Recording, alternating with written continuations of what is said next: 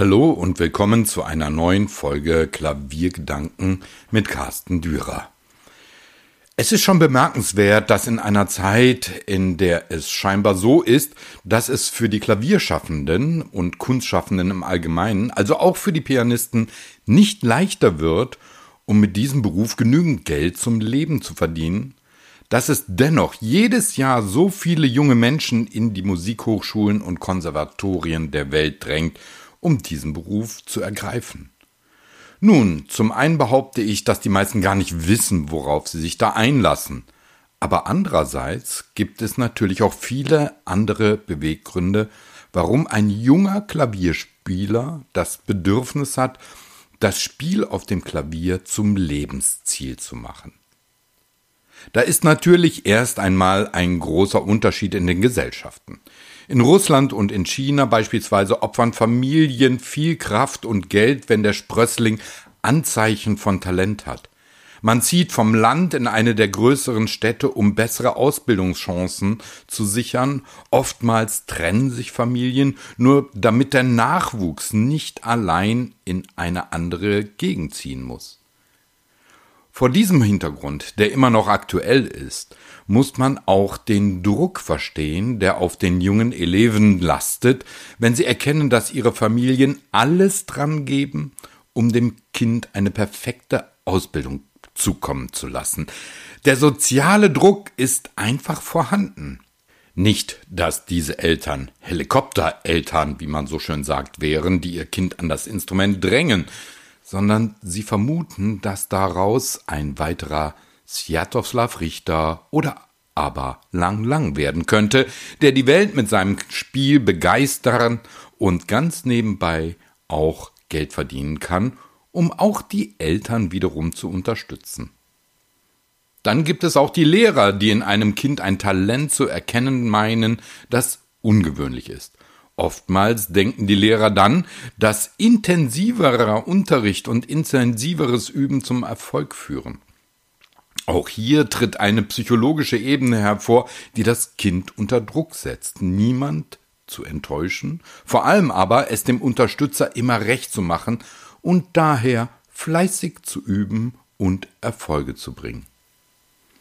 Das sind die Anfänge, die von außen an die jungen Eleven herangetragen werden zu einer Zeit, als sie vielleicht das Klavierspiel bereits lieben, aber noch gar nicht darüber nachdenken, was sich daraus entwickeln könnte.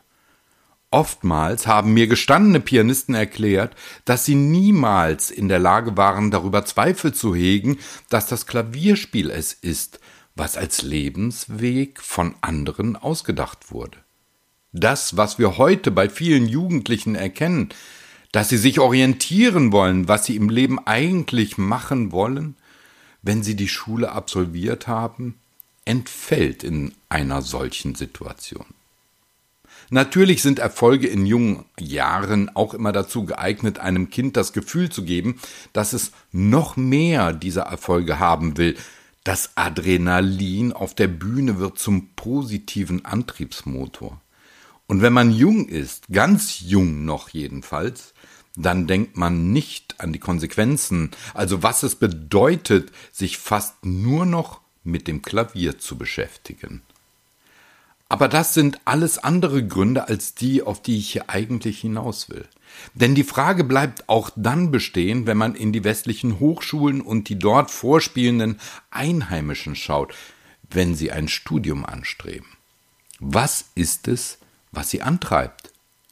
Nun, es gibt viele, für die sich die Frage nicht stellt, die zwischen dem Anspruch von außen und dem eigenen Wunsch, Musik zu machen, erkennen, dass Musik ein Leben bereithalten kann, das reicher ist, als in einem Büro als Angestellter 35 Stunden pro Woche zu arbeiten.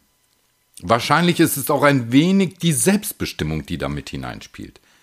Denn selbst wenn man noch einen Lehrer hat, mit Kommilitonen Werke und Interpretationen diskutiert, weiß doch jeder Pianist, der bereits ein Studium begonnen hat, dass er selbstbestimmt irgendwann seine Entscheidungen zu treffen hat und es vor allem auch kann und darf. Man ist nun einmal als Pianist in der Regel für sich selbst verantwortlich. Das ist natürlich nicht jedermanns Sache. Einige suchen dann die institutionellen Rahmenbedingungen einer Musik- oder Musikhochschule, um nicht alles selbst managen zu müssen. Aber diejenigen, für die das, für die die Musik das wichtigste Element im Leben ist, werden die Bühne und die weitestgehende Selbstbestimmung in Soloabenden suchen. Denn da können sie bestimmen, wie und was sie spielen.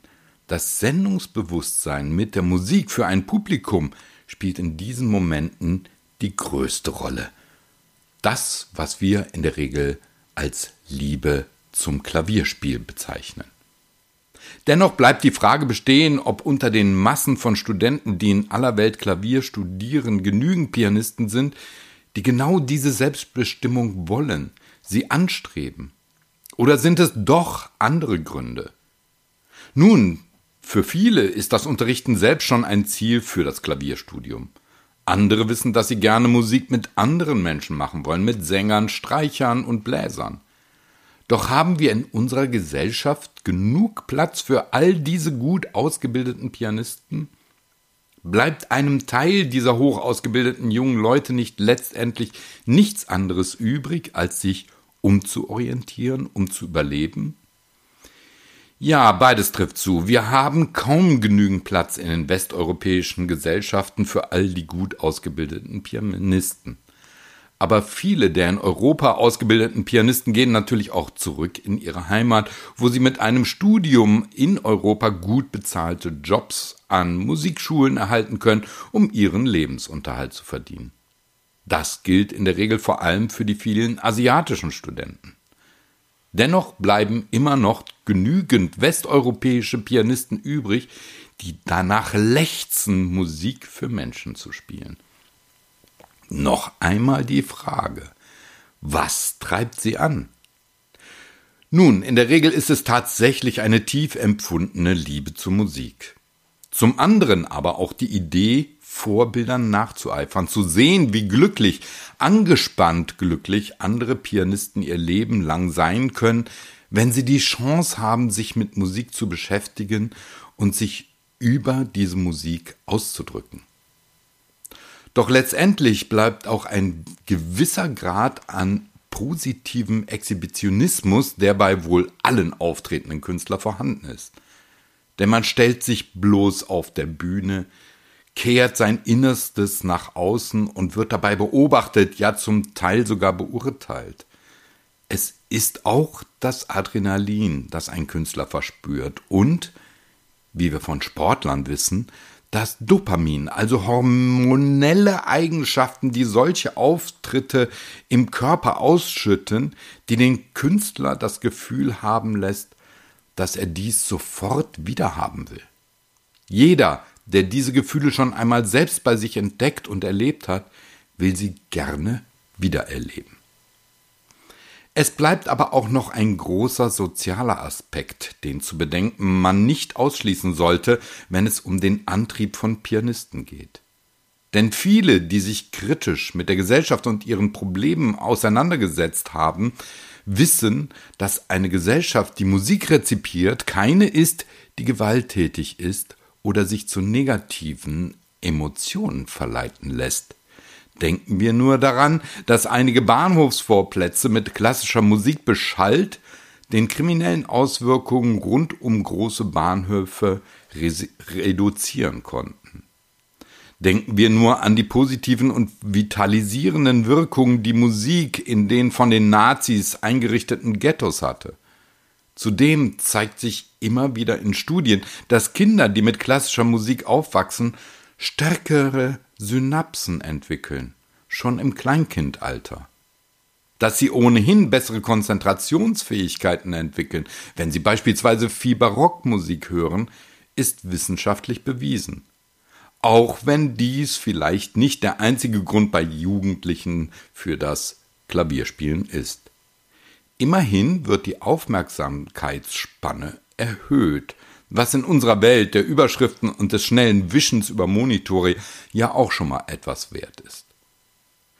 Doch bei all diesen Dingen bleibt immer noch die Frage, ob die jungen angehenden Pianisten sich richtige Vorstellungen von ihrem Leben als selbstständiger Künstler machen. Natürlich wollen alle Soloabende spielen, wollen Geld verdienen. Doch eine von vor kurzem von der Pianistin Anna-Maria Markowina durchgeführte in unserem Verlag unter dem Namen Klavierspiel veröffentlichte Arbeit zeigt, neben vielen anderen Erkenntnissen, etwas extrem Bemerkenswertes. Die hoch ausgebildeten Pianisten wollen vor allem eines, wenn es ihnen finanziell ermöglicht werden kann. Üben, für sich im stillen üben und sich mit dem Instrument beschäftigen. Und vielleicht liegt da eine weitere interessante Begründung, warum viele junge Menschen das Klavierspielen als Chance betrachten. Denn die Beschäftigung mit dem Instrument Klavier verlangt Ruhe, Intensität, Disziplin und vor allem Zeit. All dies sind Dinge, die in unserer heutigen Welt kaum mehr vorkommen. Und sie erscheinen fast unrealistisch. Doch gerade danach scheinen sich weltweit viele junge Menschen zu sehen, sich ausgiebig und in Ruhe für sich mit einer Materie zu beschäftigen, die nicht allein auf Leistung und Erfolg ausorientiert ist, sondern die eine Art von innerer Magie hat. Fast könnte man von etwas Meditativem sprechen, denn wenn es um Klang geht, Klanggestaltung und die Ruhe am Instrument, auch bei dramatisch und emotional bewegenden Stücken, hat letztendlich etwas Meditatives, das einem zur Selbstfindung hilft. Es gibt sicherlich viele Gründe, warum junge Menschen das Klavierspiel beginnen, aber es gibt sicherlich nicht allzu viele Gründe, warum so viele auch dabei bleiben. Das Klavier ist ein Ausdrucksmittel für eine Welt, in der es kaum mehr Platz dafür gibt, mit sich selbst zu sein und sich selbst zu verwirklichen. Dafür bietet das Klavier die besten Grundlagen. Und es ist gut so, dass so viele junge Menschen da sind, die sich dazu entschließen, den Rest ihres Lebens diesem Instrument zu widmen. Hoffen wir, dass es auch in Zukunft so bleibt.